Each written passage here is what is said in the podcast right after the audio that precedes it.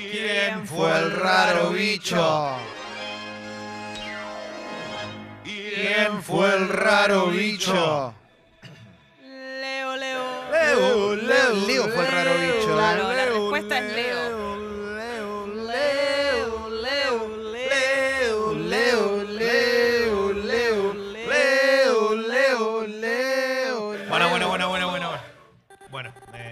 ya a esta altura Ya está. me está cansando, me saca mucho tiempo esa canción, te voy avisando, así que voy a volver al raro bicho. El raro Chobi. Eh, buen día para todos, hay Hola, mucha Leo. información deportiva. Eh, vamos a arrancar con lo que sucedió ayer. Yo sé que para aquellos que aman el deporte, cuando hablamos de los panamericanos, lo que más detestan es que hablemos de cosas que no están buenas con Sí. toda la buena presencia que hay. Es cierto. es verdad. Pero hay que marcar las cosas malas Sí, sí. también, para que no se repitan. ¿Por qué? Porque eh, más allá de las medallas argentinas, que ayer, por ejemplo, eh, hubo una gran actuación del fútbol masculino, otra vez llegando a la final, el Bocha Batista lo que está haciendo es una cosa de loco. El chico Valenzuela de Barraca la rompe toda y Gaich, el delantero de San Lorenzo, sigue haciendo goles. Eh, le ganó Uruguay 3 a 0 y llega a la final. Lo que uno piensa, y lo primero es que eh, para mantener la jerarquía y ver el esfuerzo, lo primero que hay que hacer es reconocerle lo que, lo que hacen a todos los deportistas y a todas las deportistas que fueron con la delegación.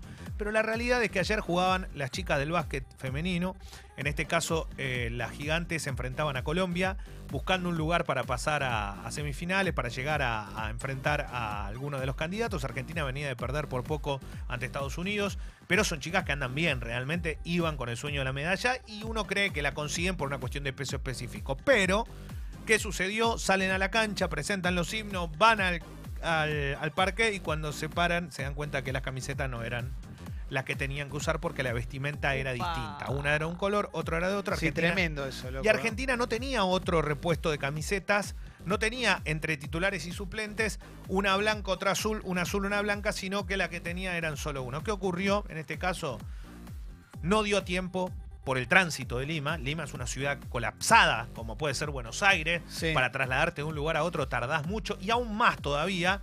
eh, la verdad es que no llegaron a, Pero a ¿quién buscar. ¿Qué no pasó? tenés que llevar dos juegos siempre. Exactamente. Una ¿Qué mudita. ¿Qué ocurre? Eh, la selección argentina de básquet femenino mm, prefirió, en este caso por una decisión que se tomó en conjunto, no llevar utilero para privilegiar un médico que sea exclusivamente para ellas también, entre otras cosas. Eh, vos podés tomar esa decisión. Esa decisión fue para potenciar y para seguir profesionalizando esta cuestión. Pero un utilero hace falta siempre, ¿no? Que se encargue de todas estas cosas. La realidad es que esto fue una decisión y un error grave. La Confederación Argentina de Básquetbol enseguida salió a pedir disculpas y aclararon con una renuncia de dos personas, una de sexo masculino, una de sexo femenino, que trabajan con el básquet haciéndose cargo de lo que pasó.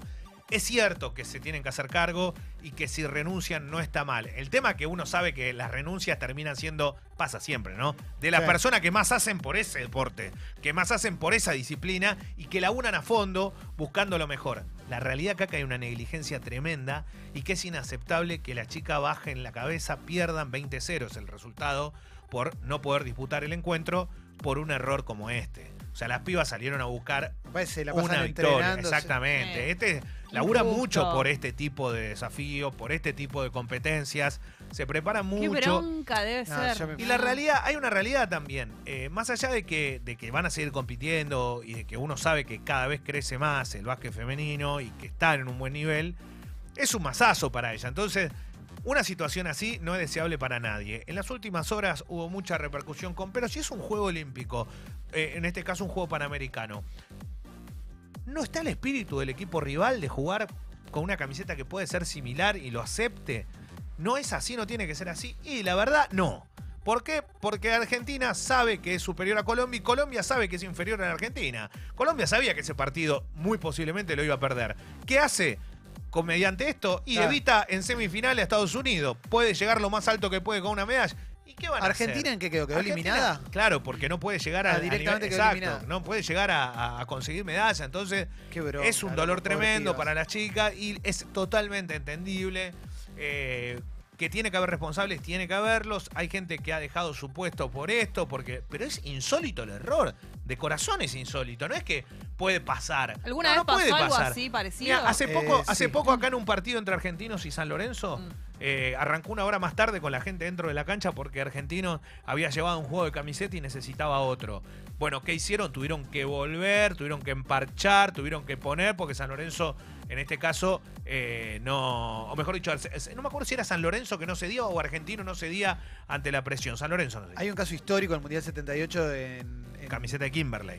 que Francia no tenía su camiseta y jugaron con la de un equipo de Mar del Plata porque se jugaba en Mar del Plata. y es- Exactamente. Es, un partido rarísimo porque están jugando una remera blanca y verde. Exacto. Platini con esa remera. Wow. Exacto, jugó con la camiseta de un club marplatense. Pero está claro que esto.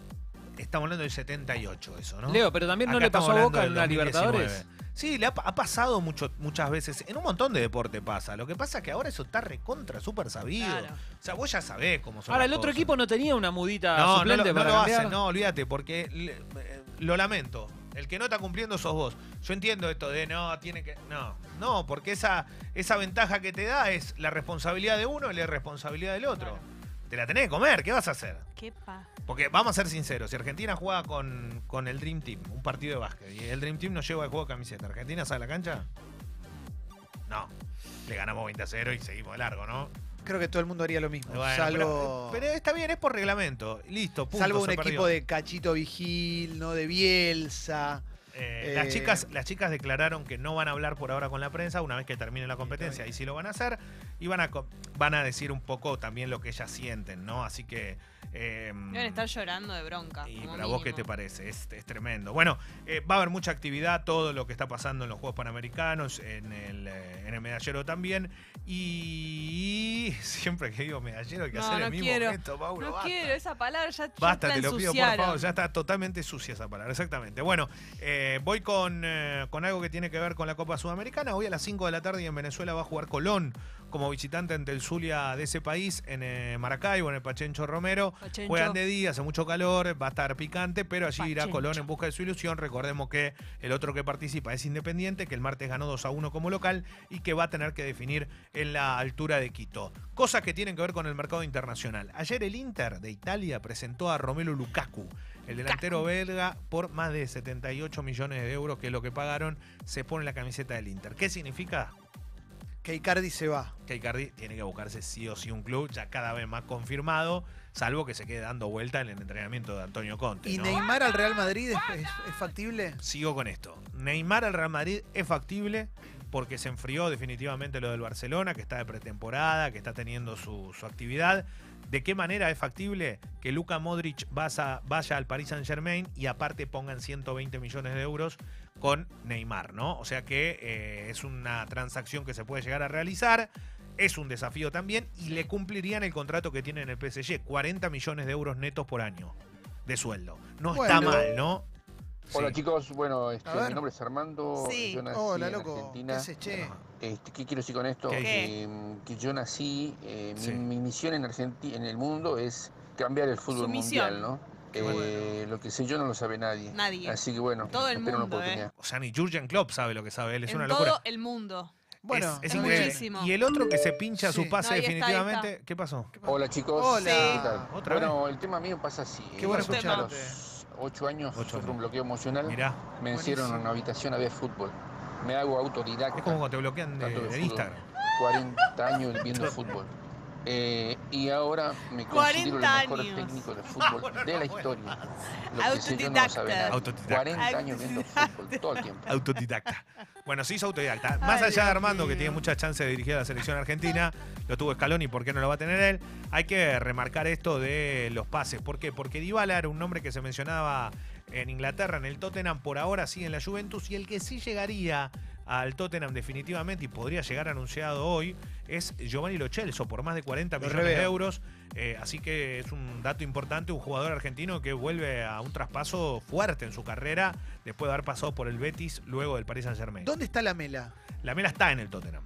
¿No, es- no hay algo medio similar en el estilo de.? Eh, Sí, son, sí, van por el mismo carril, son zurdos, tienen un juego parecido. Lo que pasa es que Lo Celso, Lo Celso se ha, ha dejado la banda para jugar eh, bien en el medio y acompañar al mediocampista central.